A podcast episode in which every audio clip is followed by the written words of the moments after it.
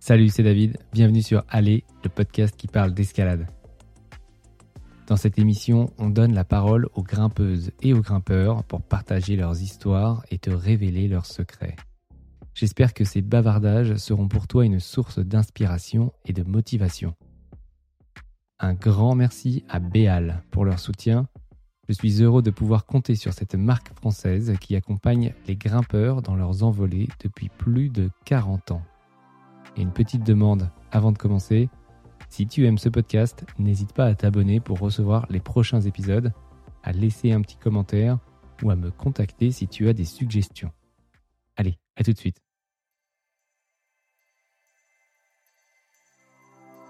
J'étais tellement dans le jeu, tu vois, j'étais tellement dans le truc. Euh, il y a Nico qui m'a assuré pendant 9 heures pour faire, euh, j'ai fait genre 40 mètres de progrès quoi sur 9 heures, tu vois.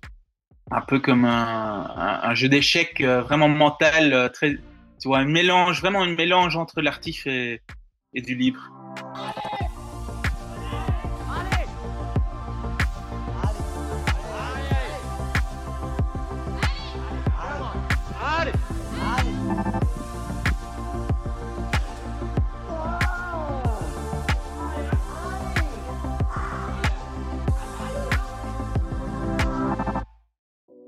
Sean Villanueva O'Driscoll est une perle rare, un spécimen d'Homo escaladus presque unique en son genre, tant son audace, son humour et son talent transcendent la simple et dérisoire recherche de performance.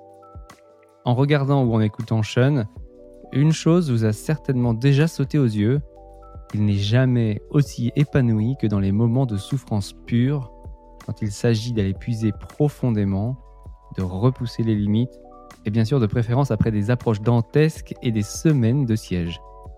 Pour sa dernière expédition, Sean est parti à l'assaut du Mirror Wall au Groenland. Ce monolithe de granit n'est pas seulement plus haut qu'El Capitan, il est aussi bien plus inaccessible. S'y rendre a pris à l'équipe 40 jours depuis leur point de départ en Écosse. 10 jours supplémentaires les ont menés à une section infranchissable, malgré les efforts héroïques de Sean. Mais l'issue infructueuse de ces trois mois d'exploration n'ont presque aucune importance. De son propre aveu, n'avoir gravi aucun sommet pendant cette expédition est un détail. Ce qui compte, comme toujours, c'est de vivre des aventures entouré de joyeux camarades, presque aussi fous que lui. Voilà, c'est tout pour cette introduction. Je vous laisse avec Sean pour qu'il vous parle de cette expérience mémorable. Allez, bonne écoute. Salut Sean, un grand plaisir de te recevoir, merci. Comment ça va? Ça va bien, ça va très bien. Là, je, je suis en Belgique, là, je reviens de Groenland. Euh, ouais, ça, ça, fait, allez, ça fait une semaine que je suis en Belgique, quoi. Donc, euh, c'était un long voyage. Ça a pris un peu plus de temps que prévu. C'est ta troisième fois au, au Groenland, c'est ça? Euh, ça doit être au moins trois, non, ça va être quatre, je pense. Ouais, quatrième fois. Si je me souviens bien, la première fois que tu étais allé au Groenland, c'était euh, en 2010 et c'était déjà avec Bob Shepton. Ouais. Comment il va? Bah, il va bien. Là, il a 88. Il a 88 ans et il est venu avec nous euh, cet été. Et donc, c'est impressionnant, quoi. Il a presque, non- il a presque 90 et, euh, et il fait encore des expés, quoi. Il va encore euh, au Grand Nord et tout ça. Et ouais, bah, il a la pêche, quoi, pour quelqu'un de 88, quoi. Tu vois, traverser l'Atlantique euh, dans les tempêtes et tout ça, tu te fais, euh, tu te fais basculer dans tous les sens, tu te fais euh, éjecter, euh, basculer, tu vois, euh, écraser contre les, tu vois, quand tu tapes une vague ou quoi, tu, tu te fais éjecter, quoi. Bah, c'est un, un fameux risque quand même de, de partir avec un, gars de 88, tu vois, s'il se casse quelque chose euh, plein milieu de l'Atlantique, c'est sérieux, quoi. Mais euh, ouais, il a la pêche, quoi. Il a vraiment bien la pêche. euh, il tient, il, bon, il est, il est resté sur le bateau, hein. Il a, il a pas grimpé, quoi, avec nous cette fois-ci, quoi. Mais il est resté sur le bateau. C'était, un- on était, on est parti avec un autre bateau cette année. C'était pas le, c'était pas le Dodo's Delight parce que Bob il a vendu son Dodo's Delight. Ouais. heu, à cause à cause de son âge et tout ça. Donc c'était un autre bateau. Donc, heu, il y a 2 ans, on est parti avec, heu, donc on a fait on a été au Groenland 2 fois avec, Bob et le Dodo's Delight, heu, deux mille 2010 comme tu dis, c'était la première fois. Puis on est reparti avec lui en 2005 et puis il y a 2 ans, on est parti avec le Kamak. C'est Ouais, un voilier, voilier de luxe. Ouais, un gros voilier, heu Voilier des guides de Chamonix? de Chamonix, ouais et puis cette année, on est parti avec un un Anglais sur le le Cornelia, un un beau bateau, heu, de 20 mètres, en acier. Et qu'est-ce qu'il est devenu le Dodo's Delight? Bah, Bob, il a il a il a vendu à à à un copain à lui, donc il a encore accès au bateau, quoi et bah, on l'a quand quand on est passé en Écosse, on a vu le Dodo's Delight et on a fait un petit tour, heu, un fait un petit tour sur le bateau, quoi. On a été dessus, heu, juste pour, heu tu vois, ramener des souvenirs. Ouais. Alors, juste pour, pour comprendre, Bob Shelton, il c'était un alpiniste, un grimpeur? Enfin, est-ce qu'il avait un un un rapport avec, avec l'escalade? Quand vous l'avez rencontré, c'est ça s'est fait par hasard? Comment ça s'est fait? Ouais, donc lui, c'était un grimpeur, il y a il y a il y a 40 ans, quoi. C'était un grimpeur, ou même plus, ouais, dans les années, hem, 70. Heu, il faisait il faisait de l'escalade, quoi, en Angleterre, heu et au Roya Royaume-Uni, mais surtout, ouais, en Angleterre, sur les côtes et tout ça. Il grimpait des falaises et donc ouais, à la base, il est ou au moins il a tu vois? C'est un grimpeur, quoi. Et puis, après il a commencé à faire, la voile. Il a commencé assez tard avec la voile. Je sais pas si c'était, ouais, à 40-50 ans, quelque chose comme ça, il a commencé la voile et heu, bah, il a fait le tour du monde et tout ça, donc il avait beaucoup d'expérience en voile et puis nous, on cherchait, heu, on cherchait on cherchait un voilier pour aller au Groenland parce qu'on était motivés de faire une expé en voilier et quelqu'un nous avait suggéré de contacter Bob et bah, ouais, ça c'était c'était c'était magique, quoi. On l'a contacté, heu, tu vois, par Skype, on l'a téléphoné, on lui a dit: «Ouais, heu, est-ce qu'il y a moyen de» ou d'abord c'était par email, on lui a demandé: «Ouais, est-ce qu'il y a moyen de est-ce que tu connais des des grandes parois, heu, au Groenland, qui sont qui pourraient être bien pour, grimper?» tu vois? Il nous il nous a renvoyé un email en disant: «Oui, j'ai» avec une photo d'une grande paroi, tu vois? Il a dit: «Oui, je sais où elle est celle-là, mais si tu veux la faire, il faut absolument que ça soit sur mon bateau et je je veux que ça soit une expé à moi, quoi», tu vois? Ça peut pas être sur un autre bateau, sinon je te donne pas, heu, l'information si tu vas sur un autre voilier, tu vois? Et il a dit: «Et je pars dans 2 mois», tu vois? Et donc heu, on a dit: «Oh» et puis on a réfléchi, on a dit: «Ouais, OK, on ben, on va on on vient avec toi alors» et puis, heu, le 2e email qu'il nous a envoyé, c'était: «Oui, tu vois, j'ai 75 ans et je suis un prêtre retraité». Ça donnait un peu l'idée du personnage, quoi C'est ça. et après la première la première fois qu'on l'a vu, c'était sur son voilier, quoi, quand on est arrivé et sur son voilier. C'était la première fois qu'on l'a rencontré et heu, il y avait le bordel dans son voilier, tu vois? Et on lui demandait: «Où où est-ce qu'on peut mettre, heu, notre matos?» tu vois? Parce qu'on avait plein de matos et il nous disait: «Ah, là où tu trouves de la place, heu, vas-y» et donc on savait que que c'était, que ça allait marcher, quoi, parce que, tu vois? Il, ça ça lui dérangeait pas le le bordel, tu vois? Et ça le dérangeait pas non plus la la musique? Ah non, ouais, c'est un c'est un sacré personnage, quoi, et heu, bah, il a il il est passionné par, l'aventure, tu vois? Il adore l'aventure et tout ça.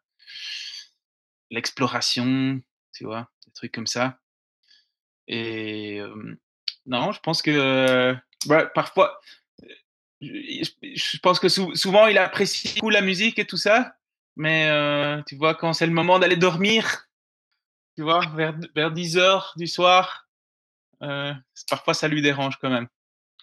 Mais il est il est toujours, il est toujours très, tact. Il a beaucoup de tact pour nous faire savoir que c'est peut-être le moment d'arrêter de jouer de la musique.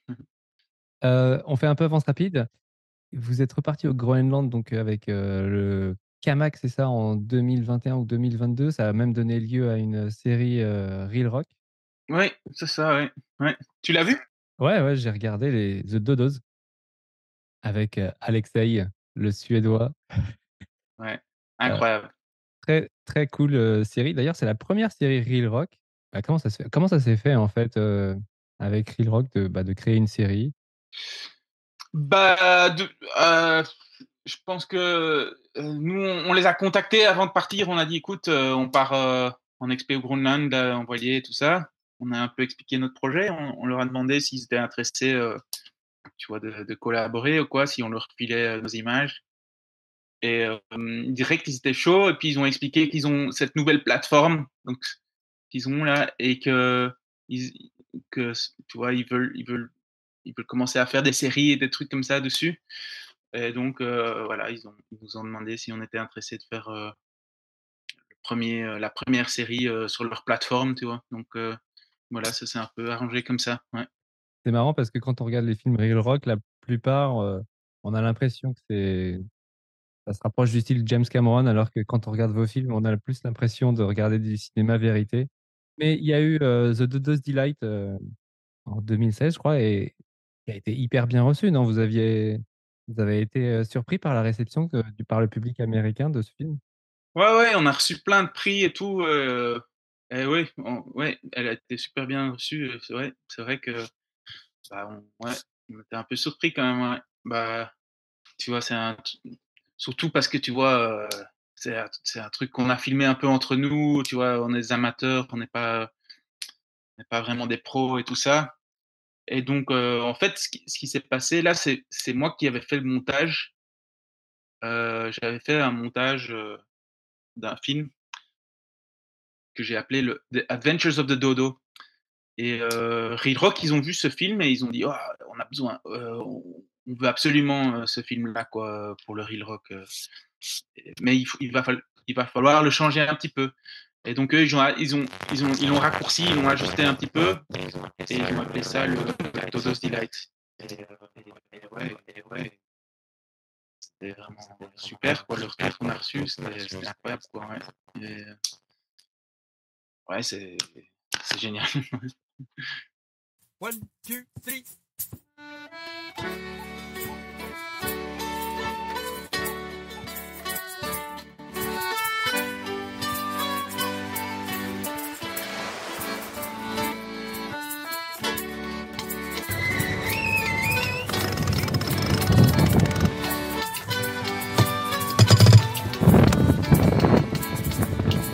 When there's vicious storm and sea, and all the ships are safe at shore, there's a tiny little sailboat that keeps sailing on for more. Goes through hurricanes and cyclones, 40 meter waves and more. What's the name of that mighty sailboat that never goes to shore? It's the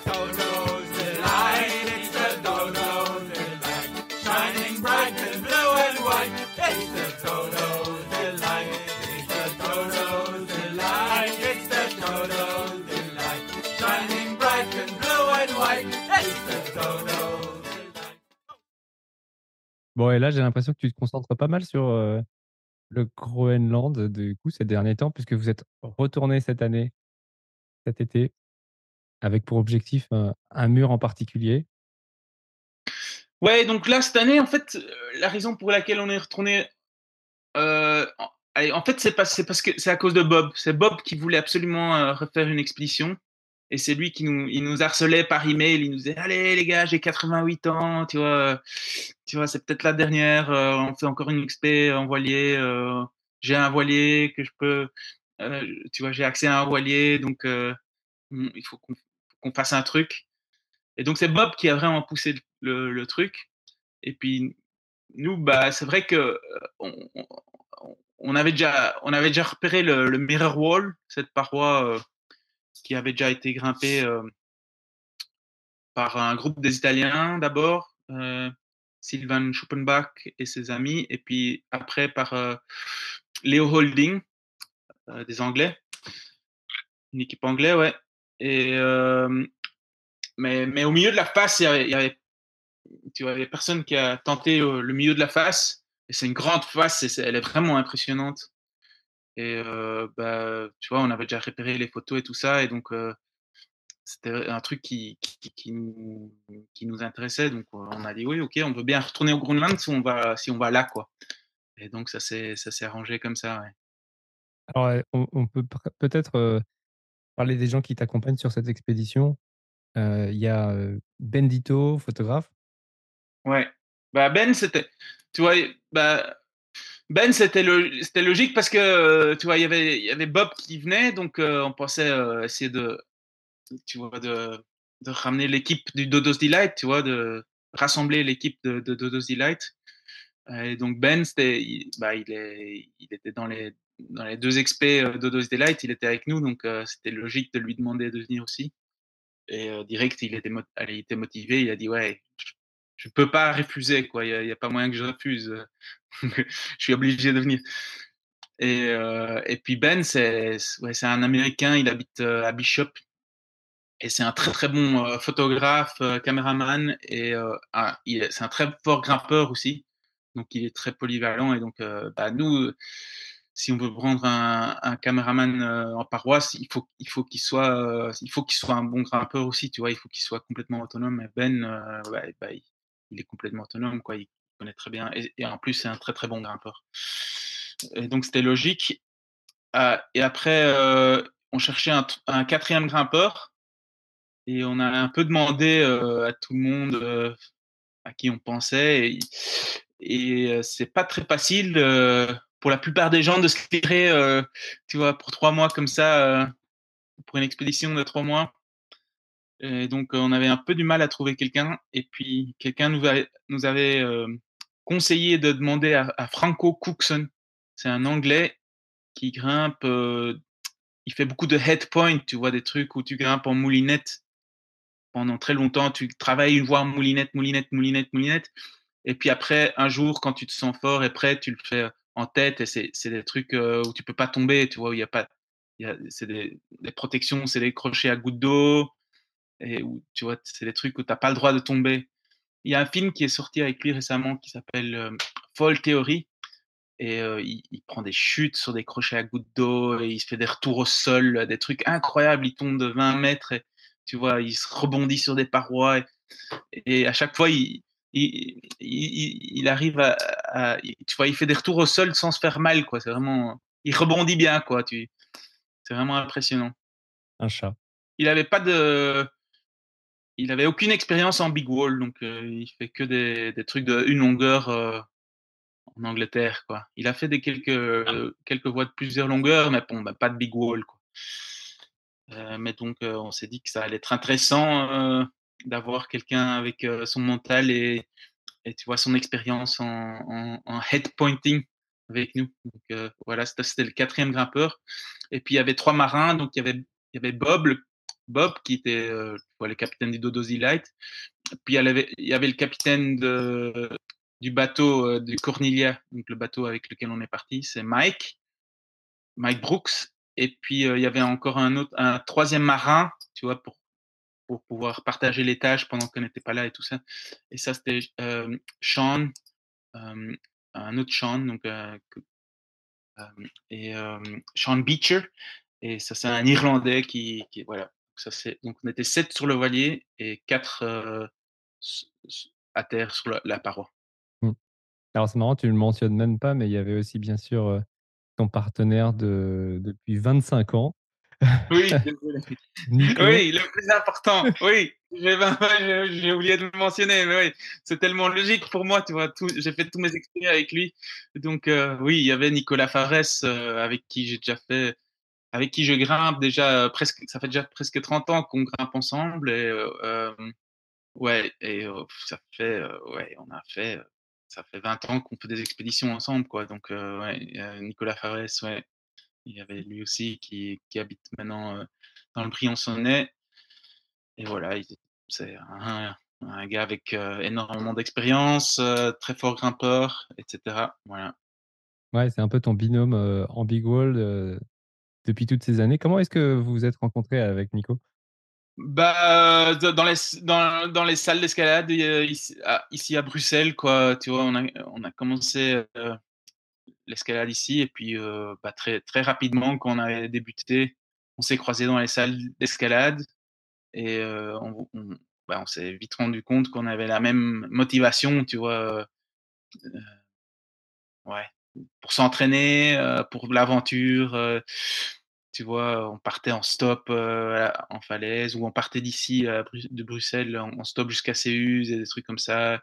Déjà à l'époque, c'était des, énormes aventures, tu vois. On avait 16-17 ans et ouais, on, adorait se faire ça et on, on voyait, on avait la même cette motivation-là, tu vois. Donc, et même pour l'entraînement, tu vois, on voyait que à l'époque, on, s'entraînait ensemble, on faisait des trucs de des entraînements de, de fou, quoi. On n'avait aucune idée de ce qu'on faisait, mais tu vois, on, remplissait un sac à dos avec des pommes de terre et, et des, des, des, bouteilles d'eau ou n'importe quoi, et puis on faisait des, tractions jusqu'à ce que on n'arrivait plus à en faire euh, une seule, tu vois. Donc, euh, des trucs comme ça. Est-ce que déjà à l'époque, vous mettiez votre poutre, euh, votre fingerboard dans, dans tous les plus beaux endroits que vous trouviez? Ouais, c'est ça, ouais. Euh, je sais pas si ça existait déjà ou ça, je veux dire, euh, je pense pas que ça existait vraiment des, des fingerboards portables euh, comme comme on a maintenant, tu vois. Euh, ouais, on avait des on avait des poutres, mais mais pas vraiment. Je pense pas qu'on avait une poutre euh, portable à cette époque-là, tu vois. Ouais, c'était ouais, genre en, en 95, euh, ouais. Ouais, je pense pas qu'il y avait déjà des, des- vraiment des, des poutres portables. En tout cas, nous, on n'en avait pas, quoi. Mais on, on faisait de la poutre, euh, c'est sûr, mais pas. euh, On, en- on prenait pas. On n'avait pas ça toujours avec nous. À l'époque, ce qu'on avait, c'était euh, une échelle à cordes. Tu vois, les, en, anglais, ça s'appelle le backer ladder. C'est des échelles à cordes. euh, et on faisait, on faisait ça beaucoup, tu vois, de- des trucs en no foot, tu vois, tu, tu travailles les bras, quoi. Ouais. Et de l'ingé qui aimait bien ça aussi. Oui, c'est ça, ouais, exactement. Ouais, Mm. ouais. Alors, c'est vrai, on voulait pas, je voulais parler de Groenland, mais ça, me- fait penser à plein de questions. euh, vous avez fait des big walls au Ratikon, ensuite en- au Yosemite, euh, c'était un peu vos premiers big walls. Maintenant, avec le recul, euh, comment est-ce que tu te souviens de ces premières expériences en big wall par rapport à, ce que tu fais maintenant? Ouais, donc le, le c'était vraiment notre premier, tu vois, grande paroi. Et bah, on avait entendu parler du Ratikon et on s'est dit, ouais, c'est mythique, il faut qu'on y aille, quoi. Puis, c'était la première fois qu'on faisait des grandes parois avec Nico, tu vois, et on apprenait vraiment à fur et à mesure. tu vois, il me semble que Nico, il avait, genre, par exemple, Nico, il avait jamais assuré quelqu'un en second, tu vois. Il fallait que je, lui apprenne à assurer quelqu'un en second des trucs comme ça, tu vois. Vraiment, on était, on était verts, mais on avait, on avait aucune idée de ce qu'on faisait, quoi. Et on avait, on avait eu plein de problèmes, tu vois, on, genre, euh, on se faisait rattraper par la nuit ou par une, ou tu vois, dans une tempête, euh, une grosse tempête électrique, euh, où ouais, il fallait, on a dû euh, euh, des grosses chutes aussi. Je me souviens, une prise qui a pété, j'ai fait une, grosse chute en facteur 2, tu vois, sur le relais. Tout ça, c'était au Ratikon, dans les voies là-bas. Et chaque fois, tous les voies qu'on faisait, c'était une énorme aventure. Et on rentrait euh, le lendemain ou, ou bien au milieu de la nuit, on rentrait, tu vois, complètement cassé. Et, euh, et, on, a, trouvé ça génial, quoi. Même si, euh, tu vois, c'était euh, quasi que des, que des problèmes, que des, des, tu vois, des, ouais, que des, des, grosses aventures, mais on a vraiment adoré. Et puis on s'est dit, bah, il faut qu'on fasse plus de ces trucs-là, quoi. Et puis, bah, le plus évident, c'était d'aller au Yosemite, quoi, faire un big wall. Et donc, ça, c'était l'année d'après, 2004, il me semble. On a été au Yosemite pour la première fois. Et là, bah, c'est le granit, quoi. Donc, c'est complètement autre chose que le, calcaire qu'on a l'habitude. On, grimpe beaucoup, on grimpait beaucoup à Freyr à l'époque. C'est du calcaire. Et puis, on partait dans le sud de la France ou en Espagne, grimper sur le calcaire, faire de l'escalade sportive. Mais là, tout d'un coup, on se retrouve sur le granit. Donc, c'est un autre style complètement, les fissures et tout ça. Donc, on était de nouveau débutants, complètement débutants. Et puis, ça, c'était la première fois aussi qu'on avait un, un portaledge et tout ça, qu'on met en portaledge. Et euh, ouais, maintenant, quand j'y pense, c'est vraiment incroyable ce qu'on a fait cette année-là. Tu vois, on a fait tous les, les classiques Astroman, Rostrum, Freerider en libre, tu vois. C'était la, la, première fois qu'on touchait du granit, quoi. Donc, c'était, ouais, maintenant que j'y pense, c'était vraiment impressionnant qu'on avait réussi. Et bon, c'était la galère et heu, c'était on était, heu, à notre limite, quoi, mais heu, ouais, c'était génial, quoi et on a adoré. Puis après, on s'est dit: «Bah, il faut qu'on fasse une il faut qu'on fasse une expé, quoi». Donc heu, l l'année d'après, on est on est parti en Patagonie et puis, et on a été dans Riders on the Storm, dans les Torres del Paine au Chili, tu vois? Une voie réputée de Wolfgang Gülich et Kurt Albert et Bernd Arnold, heu, une voie bien dure et heu, bah, c'était à l'époque, c'était ouais, une des voies les plus dures, en Patagonie, tu vois? Et on a direct on est arrivé en Patagonie, on a été direct là-dedans, tu vois? Donc heu, ouais, et bah, on a tu vois? C'était là, c'était notre 1re fois sur un glacier, par exemple, tu vois? Donc on on apprenait vraiment, à fur et à mesure et on essayait de de de pas faire des des conneries et de de faire des choix, intelligents, quoi, mais Ouais, parce que vous avez jamais vraiment eu un mentor. C'était toujours, un petit peu, bah, on on verra bien ce qui se passe, on va apprendre sur le tas, quoi. Ouais, c'était un peu ça, ouais. Ouais, ouais. Ouais, un peu ça. Mais heu, ouais, ça s'est bien passé. On a fait le sommet, tu vois? On n'avait pas on n'a pas réussi à libérer cette voie-là. Bah, tu vois? Elle était pas elle était elle était pas en libre de toute façon. Hem, elle a toujours pas été libérée, mais on est arrivé jusqu'au sommet et donc c'était déjà vraiment incroyable qu'on arrivé arrivé à faire ça, quoi et puis, heu, après ça, on bah, s'est dit: «Bah, il faut qu'on fasse des expés, quoi». Donc l'année d'après, on a été au Pakistan pour ouvrir une ça c'était la pour ouvrir un big wall, c'était la 1re fois qu'on allait ouvrir des des 1res ascensions. Et puis après, on a été en terre de Baffin, heu, Venezuela, Chine, heu, puis Gro Groenlan Groenland et heu, ouais, voilà, on été un peu partout dans le monde. Chaque année, on fait au moins 1 expé ou 2. Mmh. Tu as mentionné, rapidement, Freyr et justement, heu, j'ai reçu pas mal de questions pour toi, heu, sur, heu, sur Instagram, dont, une personne qui me demande, bah, c'est quoi ton rapport avec, heu, avec Freyr? Ça représente quoi pour toi, cette falaise?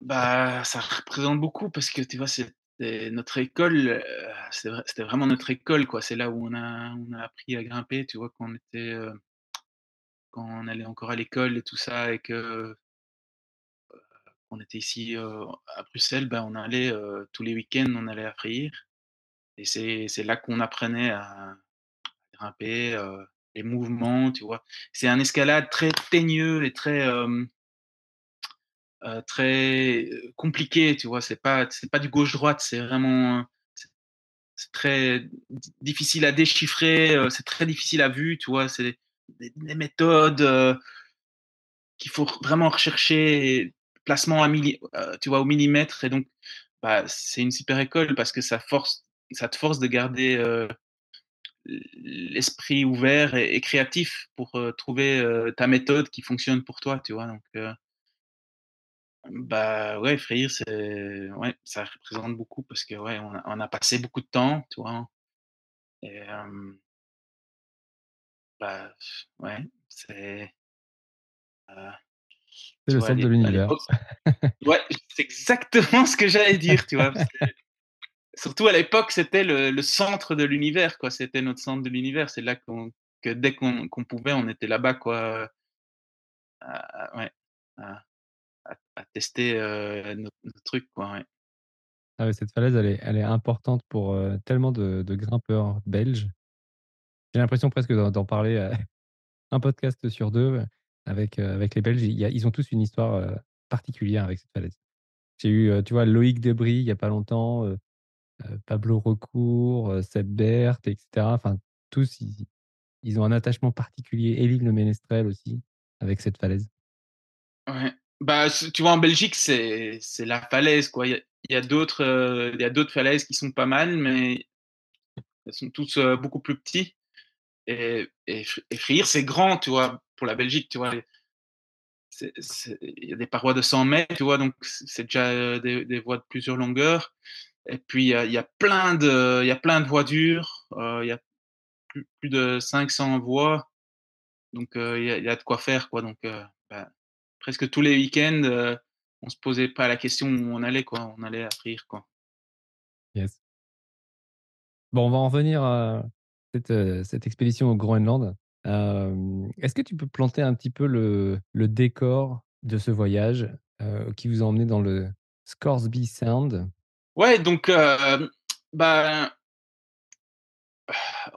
on espérait, heu, notre idée, c'était, tu vois, on se rejoint fin juin en Écosse avec toute l'équipe.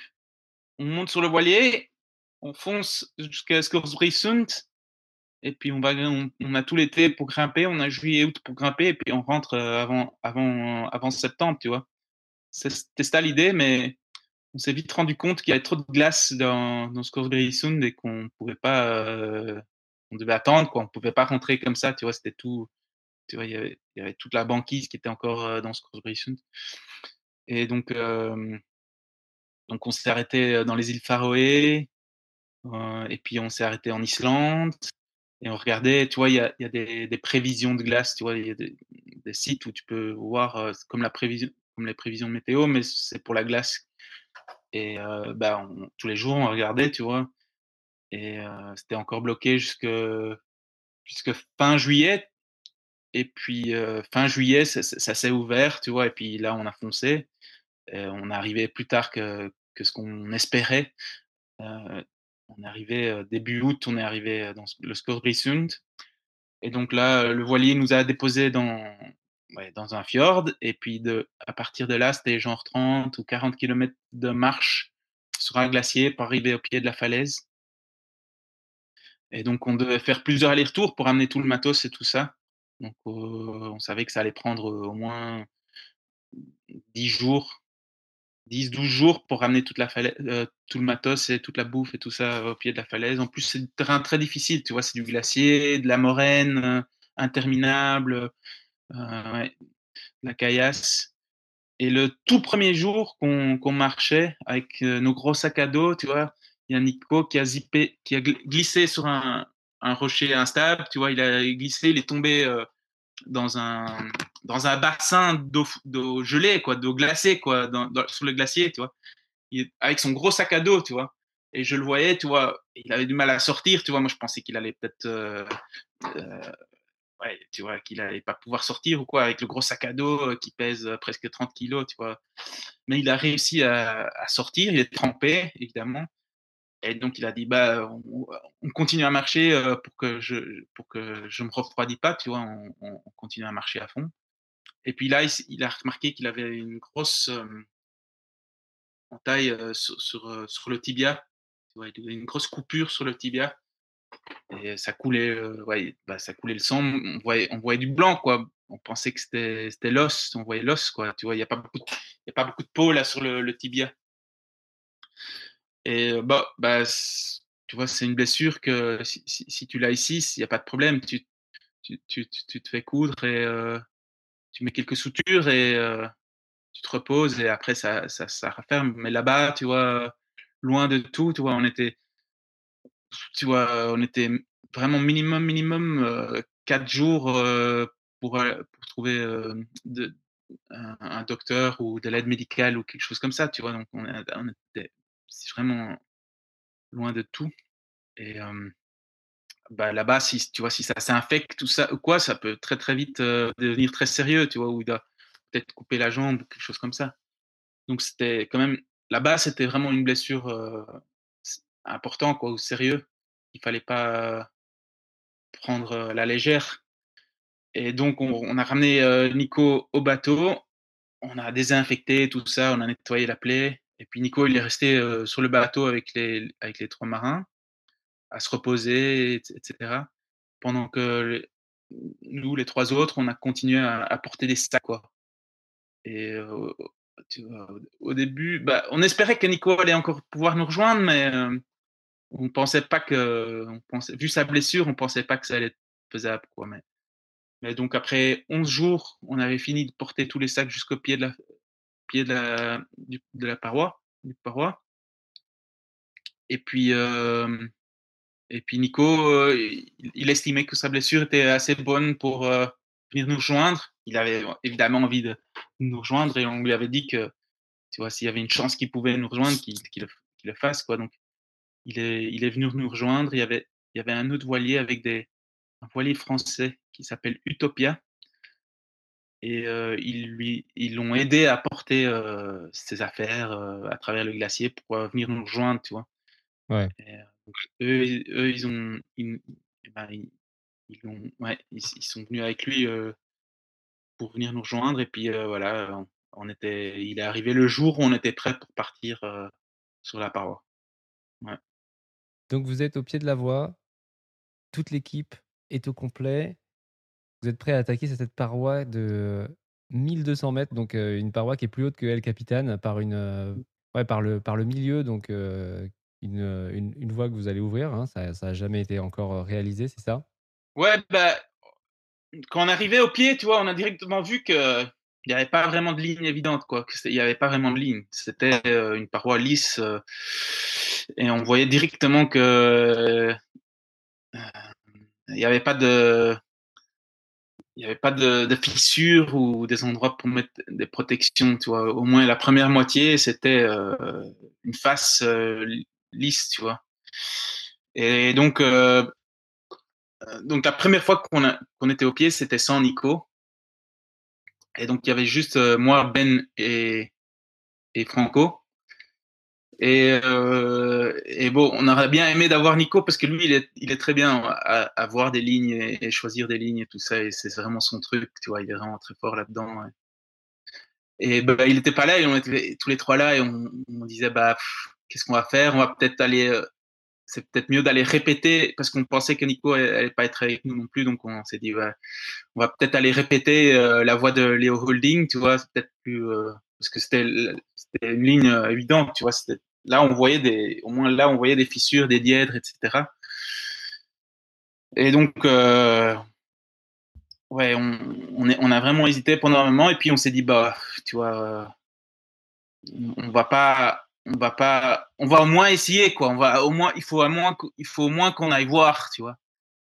Et puis en fait il y a le soleil qui est arrivé. En fait la paroi elle reçoit c'est une face nord elle reçoit une heure de soleil par euh, par jour vers euh, euh, le soir quoi elle, reçoit vers vers 6 7 heures elle reçoit une, petite heure de soleil et juste moment au ce moment-là le, le soleil et on voyait qu'il y avait quand même il y avait des trucs, tu vois. Il n'y avait pas de, des fissures, mais il y avait des petites, des, petites des, prises, etc., des, des flakes.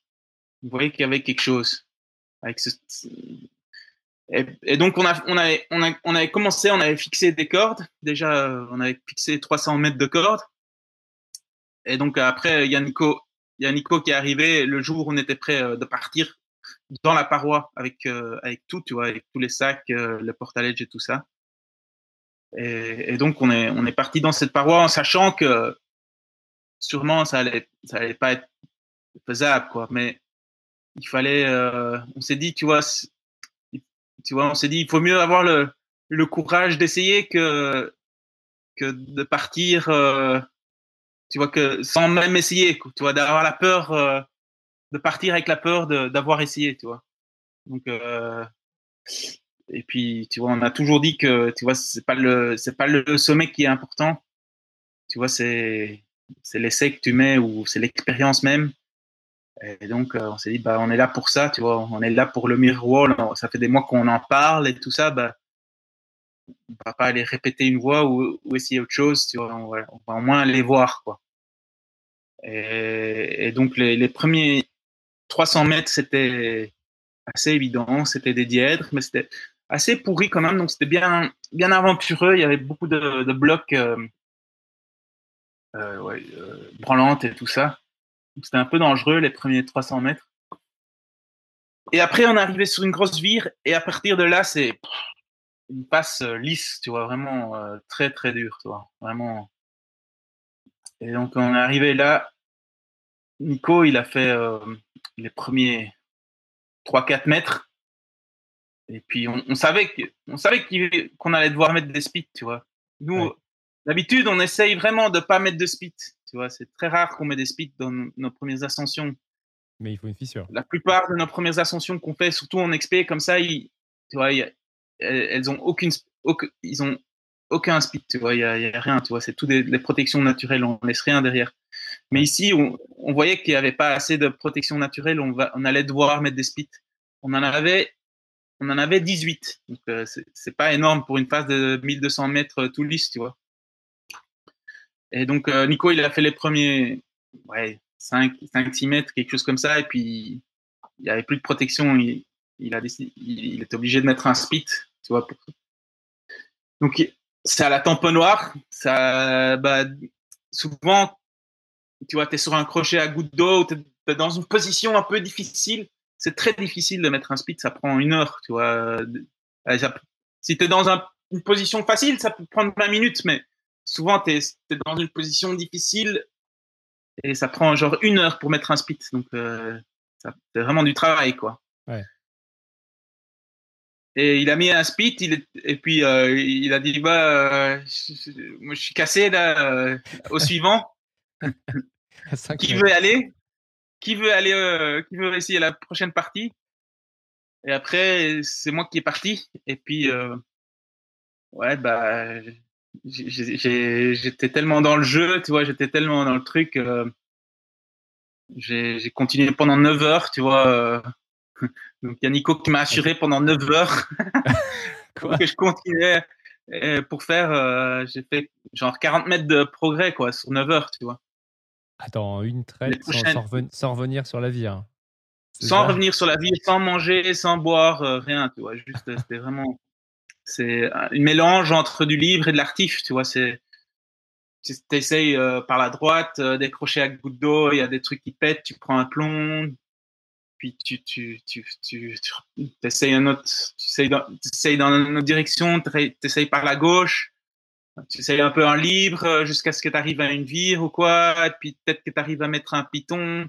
Après, t'engages un peu, tu dois, tu trouves un crochet à goutte d'eau, tu te prends dessus, tu dois mettre un spit, sinon tu retombes sur la vire, tu vois.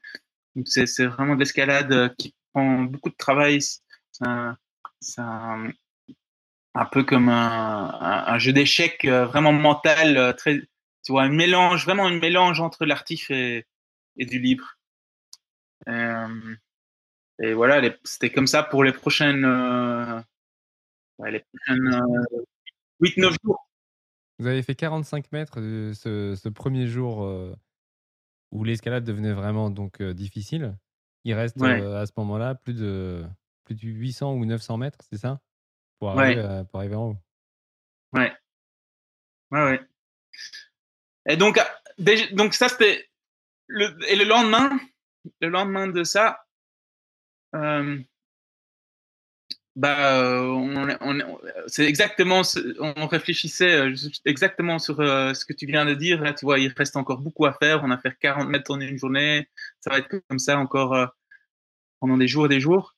Et on a un peu hésité, tu vois. Il y a, y, a, y a Franco qui a essayé un petit peu, il a pris les gros chutes. Il y a Nico qui a été voir, il a regardé vers le haut, il s'est dit, ça va être comme ça, ça va être le, le chantier, tu vois, ça va être un chantier.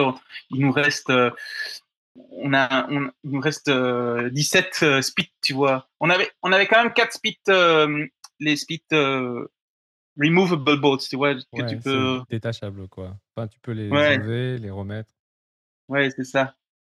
Donc, ça nous donnait quand même, tu vois, plus de d'opportunités, quoi. On pouvait mettre plus que plus que les 18 qu'on avait, quoi. Mais euh, donc déjà le, deuxième jour là sur cette passe là, on avait on avait déjà un, peu euh, abandonné, quoi. Tu vois, on avait tous décidé, bah, on va redescendre. euh. Et puis moi, je me suis dit, allez, je vais aller voir si on redescend. Bah, je vais aller voir juste pour aller voir, tu vois, juste pour confirmer que c'est que c'est impossible. Et puis tout d'un coup, j'ai trouvé des, crochets à gouttes d'eau et, puis je suis arrivé à un flake, j'ai réussi à libérer un petit peu. Et puis j'ai mis un spit et puis et puis tout d'un coup, j'ai vu un flake plus haut, j'ai réussi à faire un- une section de 15 mètres euh, sans aucune protection, tu vois, vraiment dans une passe euh, sur des réglettes, mais chaque fois il y avait la réglette qui, la prise qu'il me fallait, tu vois, pour avancer. Euh, C'était très engagé, quoi. C'était vraiment, tu vois, 15 mètres sans aucune protection. Et puis, boum, j'arrive à une écaille où j'arrive à mettre euh, des friends. Et puis de là, de nouveau, j'ai ré- j'ai réussi à faire 15 mètres jusqu'à une prochaine écaille, tu vois, vraiment, mais vraiment, l'escalade très engagée, quoi, vraiment, à vue, euh, première ascension euh, dans une face euh, qui avait l'air toute lisse, tu vois, mais il y avait quand même de la prise. Est-ce que c'est le genre de moment un peu improbable et, et presque miraculeux pour lesquels bah, tu pars en expédition et c'est un peu ce qui, qui donne un peu corps à ta motivation, quoi? Ce genre de moment totalement hors du temps où tu vas trouver exactement ce qu'il faut pour continuer à avancer dans des, dans des situations où personne n'y croit, etc. Bah oui, c'est exactement ça. Hein. C'est ça, ça qu'on qu'on veut aussi. Tu vois, c'est le défi. C'est tu vois si si si on savait qu'on allait réussir, si on était 100% sûr qu'on allait réussir, bah tu vois ça, ça, ça casserait un peu le il y aura pas le il y aura pas le défi tu vois nous c'est c'est exactement ça qu'on veut c'est ce challenge là euh, de au bord sur l'impossible tu vois pour vraiment essayer de repousser nos limites et de, de voir euh, jusqu'où jusqu'où on peut aller et, de tout donner quoi. Moi j'adore euh, j'adore pouvoir tout donner tu vois peu importe si c'est dans du mauvais temps ou quoi dans le froid et devoir vraiment pousser de, de, dépasser mes limites ou, euh, ou, ou dans une paroi de difficulté comme ça, euh, vraiment, euh, où, je suis vraiment à la, limite de ma difficulté ou, même, tu vois, même des trucs genre quand on a plus de, plus de bouffe et, qu'il faut pousser, tu vois, avec un minimum de nourriture, des trucs comme ça. Moi, j'adore me pousser, tu vois, pousser mes limites et essayer de, de voir euh, jusqu'où euh, je suis capable d'aller quoi. Donc euh, ouais c'est vraiment un moment miraculeux comme ça qui ouais c'est un peu ce qu'on recherche tu vois. Et là c'était vraiment tu vois c'était vraiment on, on, avait déjà décidé qu'on allait redescendre et puis tout d'un coup boum et la porte qui se réouvre tu vois et tout d'un coup on a on avait réussi à, avancer 60 mètres ou quelque chose comme ça et donc c'était vraiment un moment excitant tu vois. Et, c'est la raison, c'est aussi la raison pour laquelle on avait choisi de quand même aller voir dans cette phase-là et pas aller répéter une voix parce que euh, tu vois, répéter une voix, on n'est pas 100% sûr qu'on allait réussir, mais en tout cas, tu vois, tu vois, si on allait répéter une des deux voix qui, qui était sur cette, cette montagne-là, bah, les chances étaient très très hautes qu'on allait réussir, tu vois, parce que elles sont déjà équipées, il y a déjà des spits, euh, les relais sont équipés.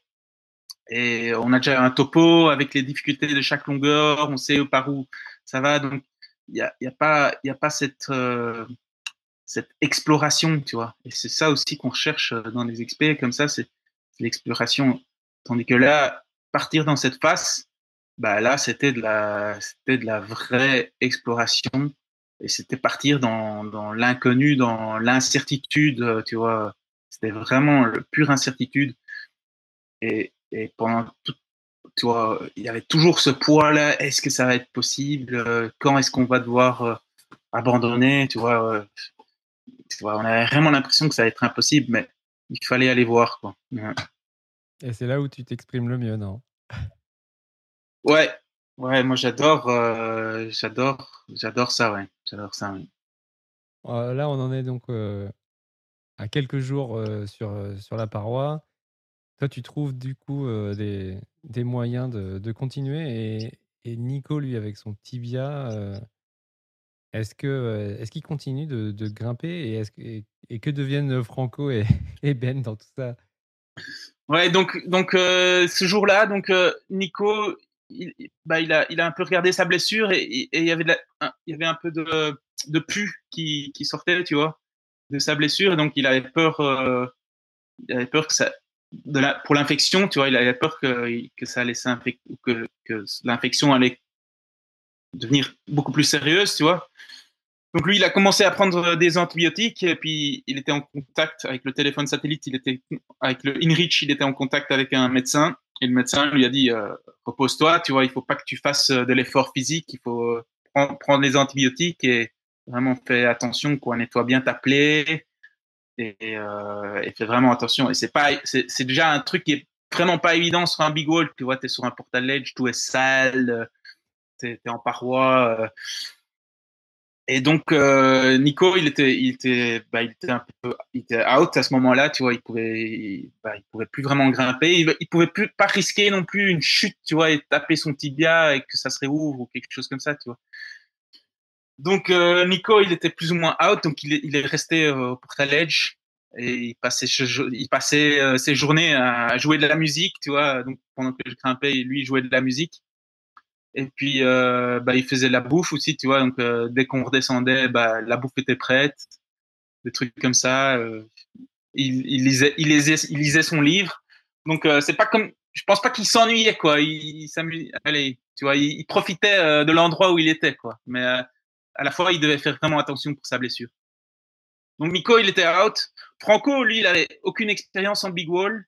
Il avait aucune expérience en artiche comme je disais, lui, il est, il est, c'est surtout un, un, un, head pointer, donc il grimpe surtout après travail, tu vois. Il travaille en moulinette, moulinette, moulinette, et puis donc il aimait pas, il aime pas trop l'exploration, tu vois. Et donc euh, il, il avait pas trop envie de d'aller de faire de l'exploration.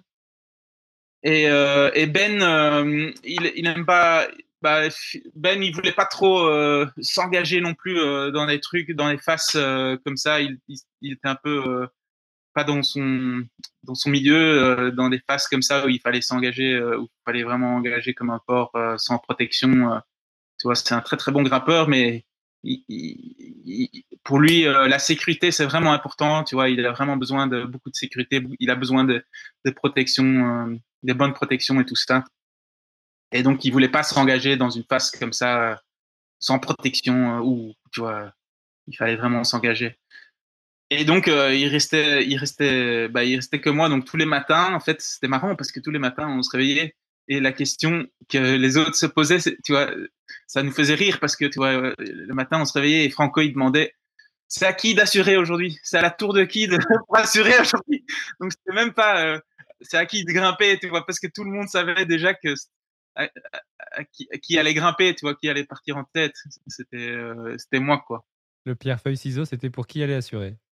Ouais, exactement ça.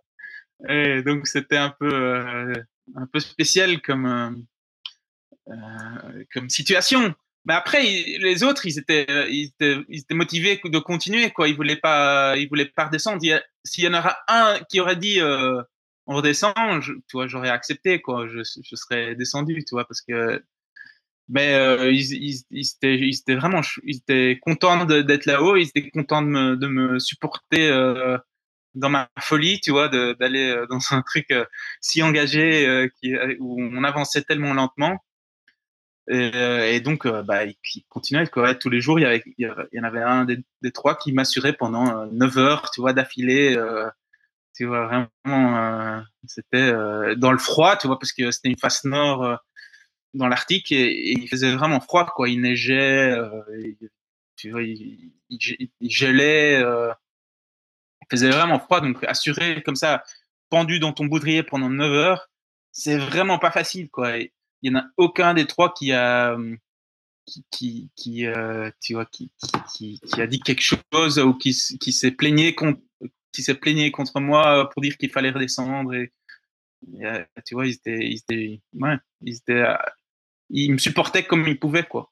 Et puis comme j'ai dit, Franco, il aime bien grimper en moulinette, donc euh, dès que j'avais réussi à fixer les cordes euh, quelques longueurs euh, dans cette fast list là, bah, lui il était super motivé de travailler les longueurs en moulinette, donc il travaillait les, les moves sur la fixe. Les jours où il devait pas assurer, lui il travaillait les moves en, en, moulinette quoi, sur la corde fixe. Il travaillait les moves avec l'idée de peut-être un jour, si on avait le temps, de tenter euh, les longueurs euh, en libre, tu vois. C'était des longueurs c'était des longueurs très dures quoi. Et donc lui euh, il prenait vraiment plaisir à, travailler les moves en moulinette quoi. Il prend vraiment son plaisir là-dedans. Et moi je prends mon plaisir à fond dans l'exploration comme ça, tu vois, j'adore ça quoi. Et donc moi ça me dérangeait pas non plus d'être le gars qui faisait la partie de l'exploration en tête.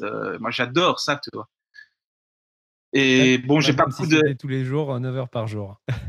ouais, moi j'adore, ça. Comme je dis, j'adore euh, pousser mes limites. Et, et là, c'était vraiment, euh, il fallait, il, il, fallait que je donne tout, quoi. Vraiment, je donnais tout ce je fallait.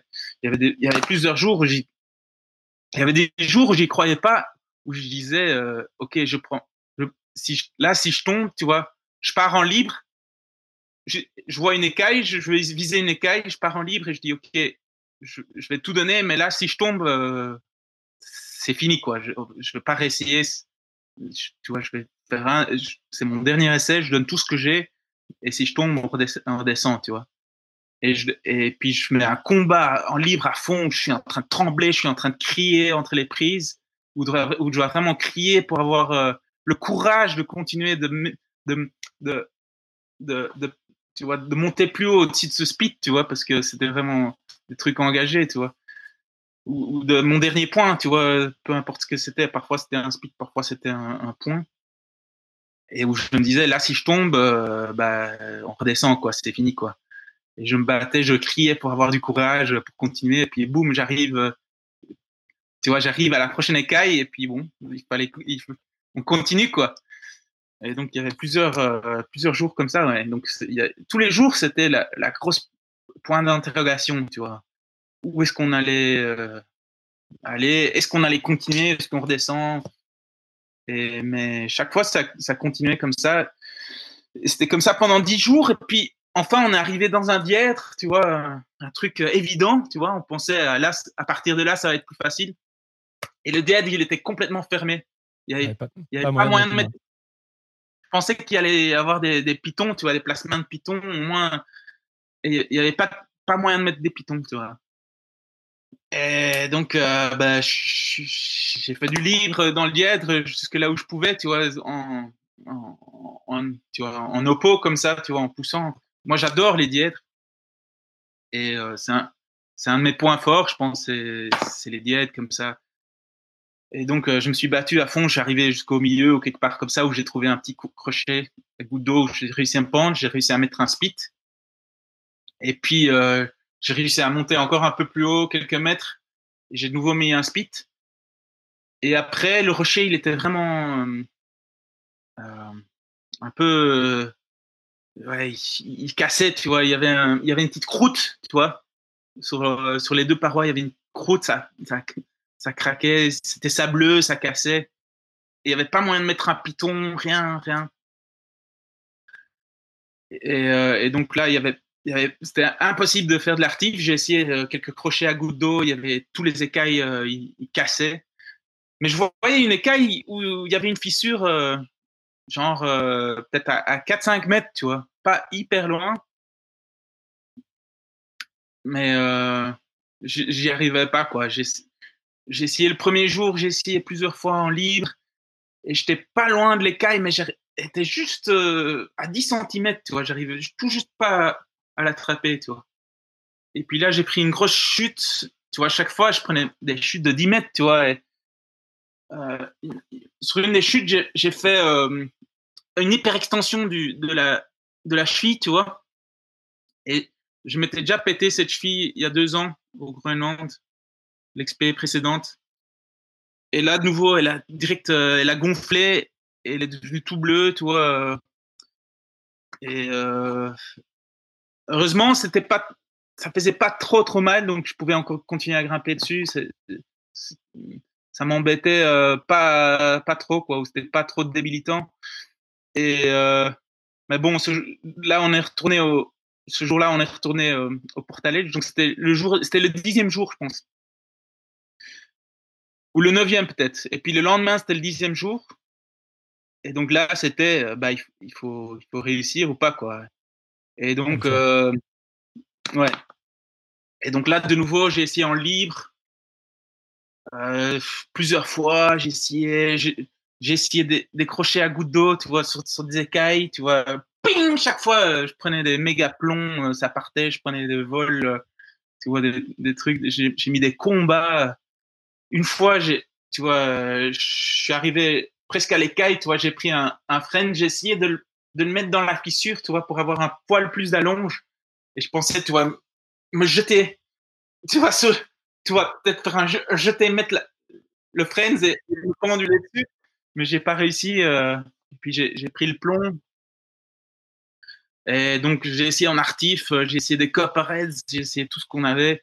Et il y avait pas moyen, quoi. Et là, euh, à partir de là, c'était ou bien le choix. Donc là, j'étais sur un spit et on avait dit, avant de commencer dans cette paroi, on savait qu'on allait devoir mettre des spits, mais on avait dit qu'on n'allait pas mettre un- une échelle de spit. Ça, on n'allait pas, on n'allait pas. Si on devait mettre une échelle de spit, on allait redescendre, quoi. C'était, c'était le, le, le jeu qu'on s'était imposé, tu vois, pour, pour la garder. limite, euh, La limite de votre éthique. Voilà.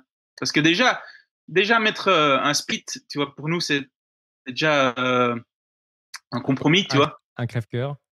Ouais. C'est, pour la, ouais, c'est pour la sécurité, mais, mais on, on voulait pas que ça soit euh, la, la façon de, de progression, tu vois. Et donc, tu vois, on, on mettait les spits, euh, ouais, pour la sécurité, quoi, pour, pour nous rattraper en cas de chute. Et euh, avec, avec euh, l'idée de après euh, faire la longueur en, en libre et d'avoir euh, un point de sécurité aussi. Mais là, si on met, si là, là, si je mettais un, un, un, un spit en plus, tu vois, on avait dit qu'on n'allait pas mettre un spit à partir d'un spit, tu vois. Il fallait faire au moins quelques mètres de grimpe avant de mettre un prochain spit. Il fallait qu'il y ait une distance Ouais. entre les spits. Donc pas d'échelle de spit, quoi. Donc il fallait au moins de l'escalade, au moins, ou bien de l'escalade libre, tu vois, quelques mètres euh, avant de mettre un spit, ou bien de l'escalade euh, artif, bien dur, avant de pouvoir mettre un prochain spit, quoi. Et là, j'arrivais pas, j'arrivais pas, quoi. J'ai essayé pendant les deux jours, là, j'ai essayé ce dièdre et j'arrivais, j'arrivais pas à, à attraper ce prochain, ce prochain écaille, quoi, où il y avait moyen de mettre des protections. Et, euh, et puis là, à un moment, j'ai pris, euh, j'ai pris encore une grosse chute après chute après chute. Et après un moment, je me suis dit, OK, les gars, je pense que là, on est arrivé, euh, c'est la fin. Là, je pense qu'il va falloir descendre, tu vois. Et, euh, bon, les autres, ils ont, ils m'ont tous, ils ont tous, euh, ils, m'ont tous, euh, euh, ils m'ont tous félicité pour l'effort que j'avais mis parce que j'avais mis vraiment, j'avais tout donné quoi jusque là. Pour déjà pour arriver jusque là, j'avais déjà tout donné, tu vois. Il y avait déjà eu des gros moments de doute. euh, et euh, mais là, voilà, là, j'étais arrivé à ma limite quoi. Et là, euh, ouais, j'ai pas réussi. Et puis on n'a pas voulu mettre échelle de split, donc il fallait qu'on accepte notre jeu et que qu'on accepte. Tu vois que que c'était pas à nous de faire cette paroi euh, dans ce dans ce style-là qu'on allait voilà. Et donc euh, il fallait qu'on accepte euh, Vos propres règles du jeu, ouais. ouais. Après tu vois on était à 30 mètres d'une fissure tu vois qu'on avait repéré euh, aux jumelles. Une fissure qui, qui paraissait aller jusqu'au sommet quoi. Donc on n'était pas loin quoi. 30 Ouais. mètres quoi tu vois. Il restait peut-être euh, tu vois 30 mètres tu vois. On était vraiment pas loin donc c'était c'était vraiment dur euh, pour moi j'avais mis tellement d'efforts et tout ça dedans. Oh, c'était pas évident de redescendre, tu vois. C'était euh, ça. Tu vois. Est-ce que je, tu vois, il y a toutes les questions dans ma tête. euh, est-ce que j'aurais pu essayer plus, tu vois? Est-ce que j'aurais pu essayer plus dur? Est-ce que j'ai vraiment tout donné, tu vois? Est-ce que, tu vois, plein de questions comme ça. Est-ce que j'aurais pu peut-être essayer plus de lècheté là avec avec le Friends en main et jeter dans la fissure et me penduler sur le Friends. Et- mais bon, à un moment il faut accepter quoi. Donc euh, c'était pas c'était pas évident de lâcher prise, mais ouais, j'ai- vraiment euh, ouais j'ai vraiment j'ai vraiment tout essayé quoi. J'ai vraiment essayé mon mieux avec euh, les moyens que j'avais.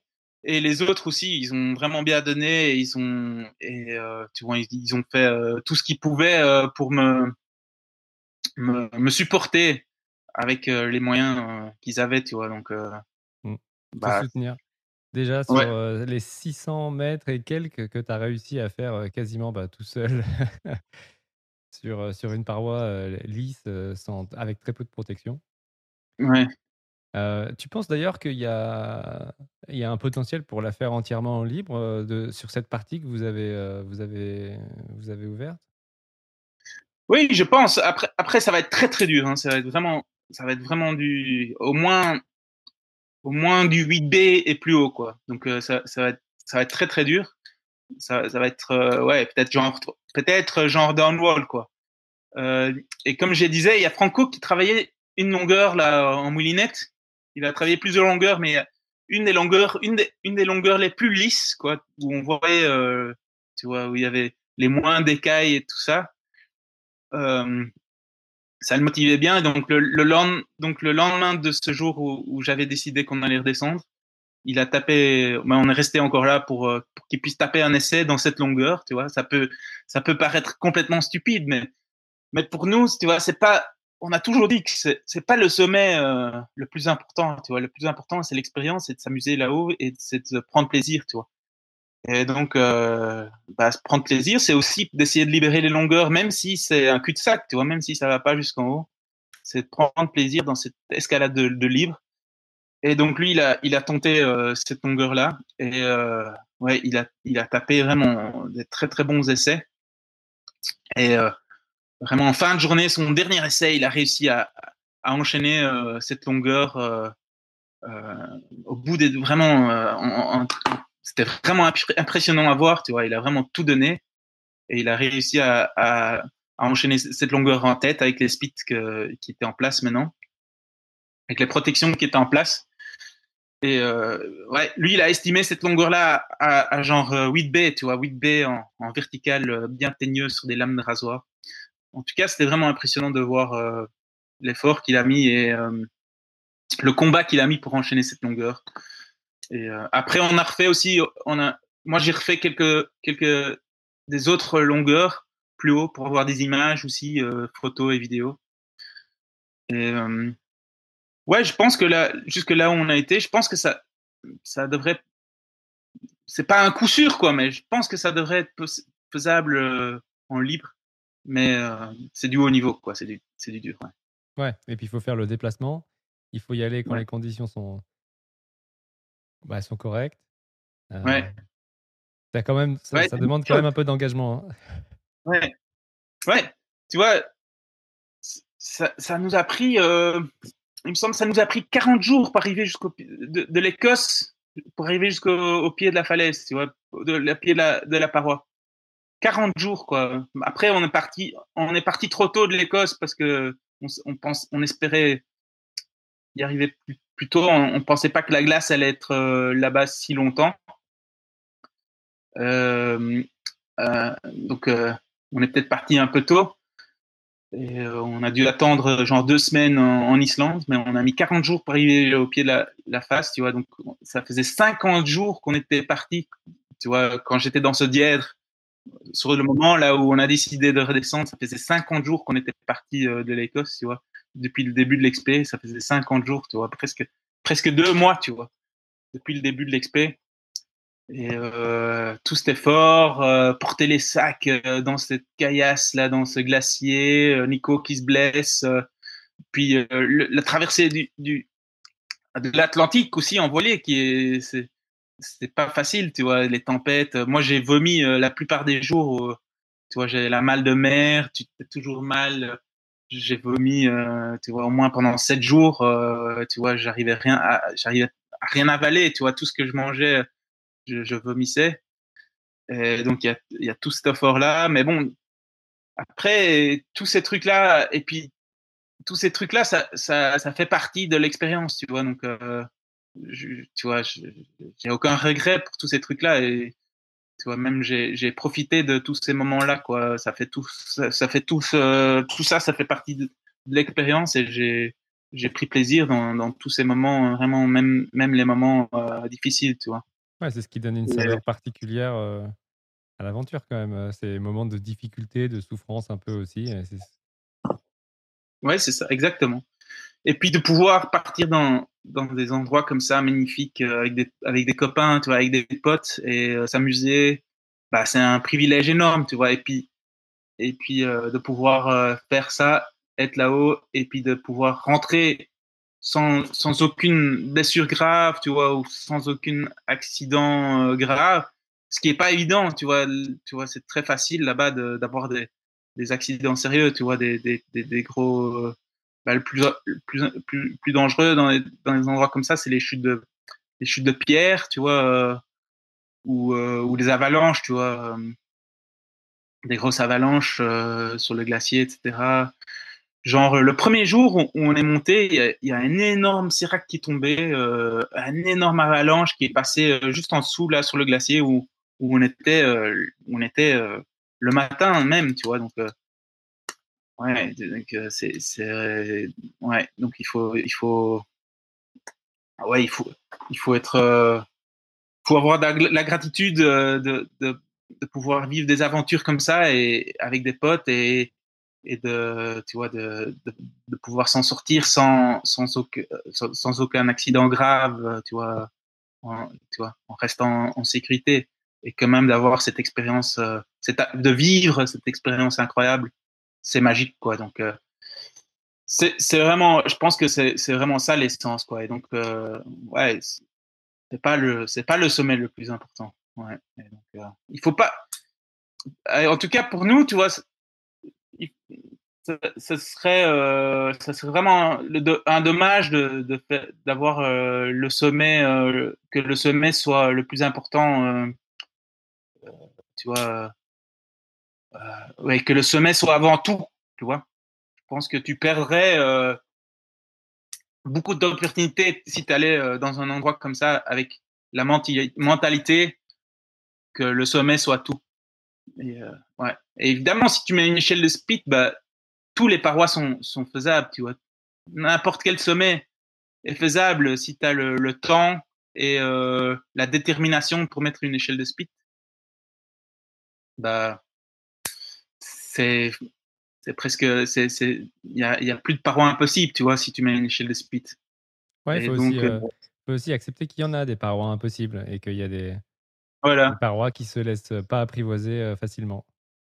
Voilà, il faut il faut, euh, il faut, faut donner euh, l'occasion ou il faut donner euh, l'occasion à l'échec aussi, tu vois. Il faut donner la chance à, à l'échec aussi.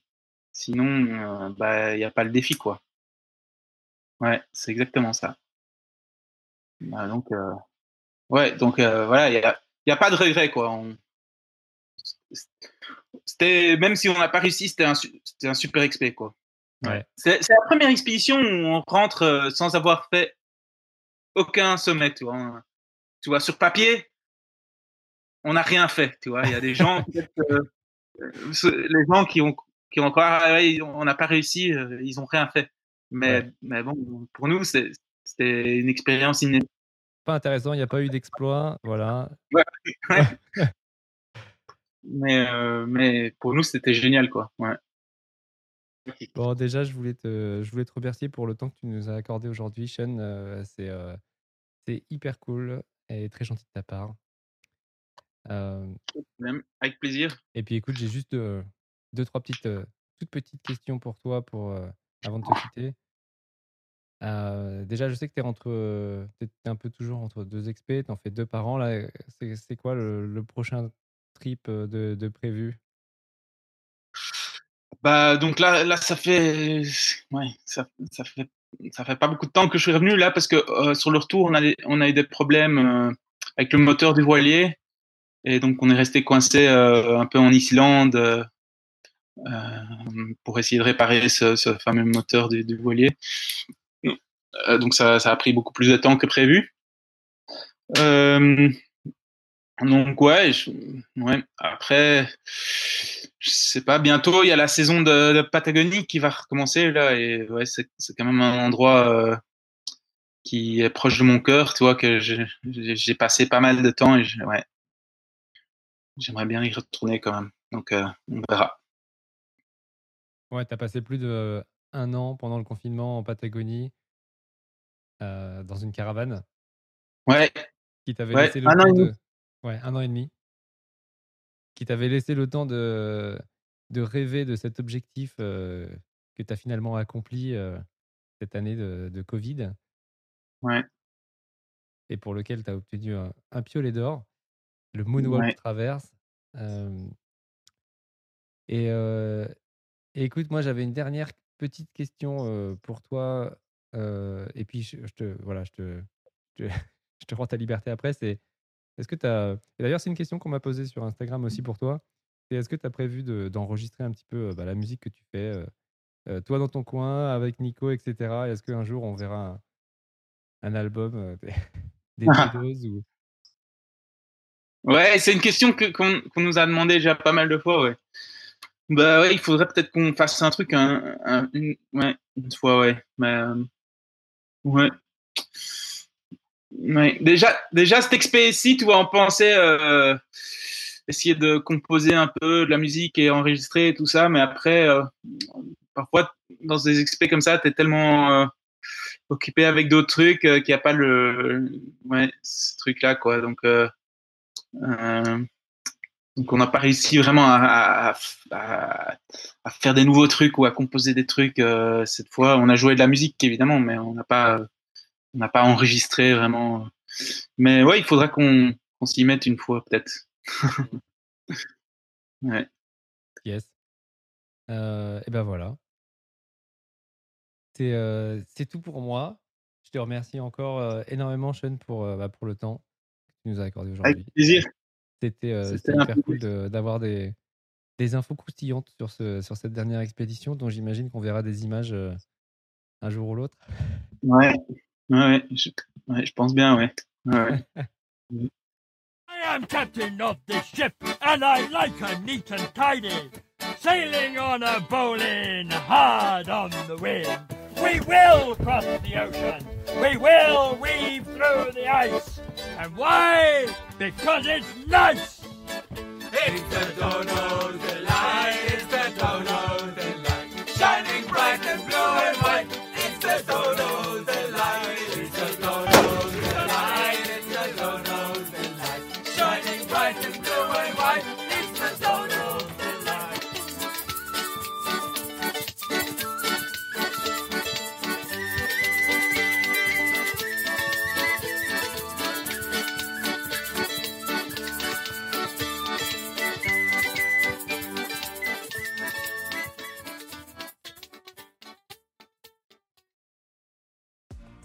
Merci d'avoir écouté cet épisode jusqu'au bout.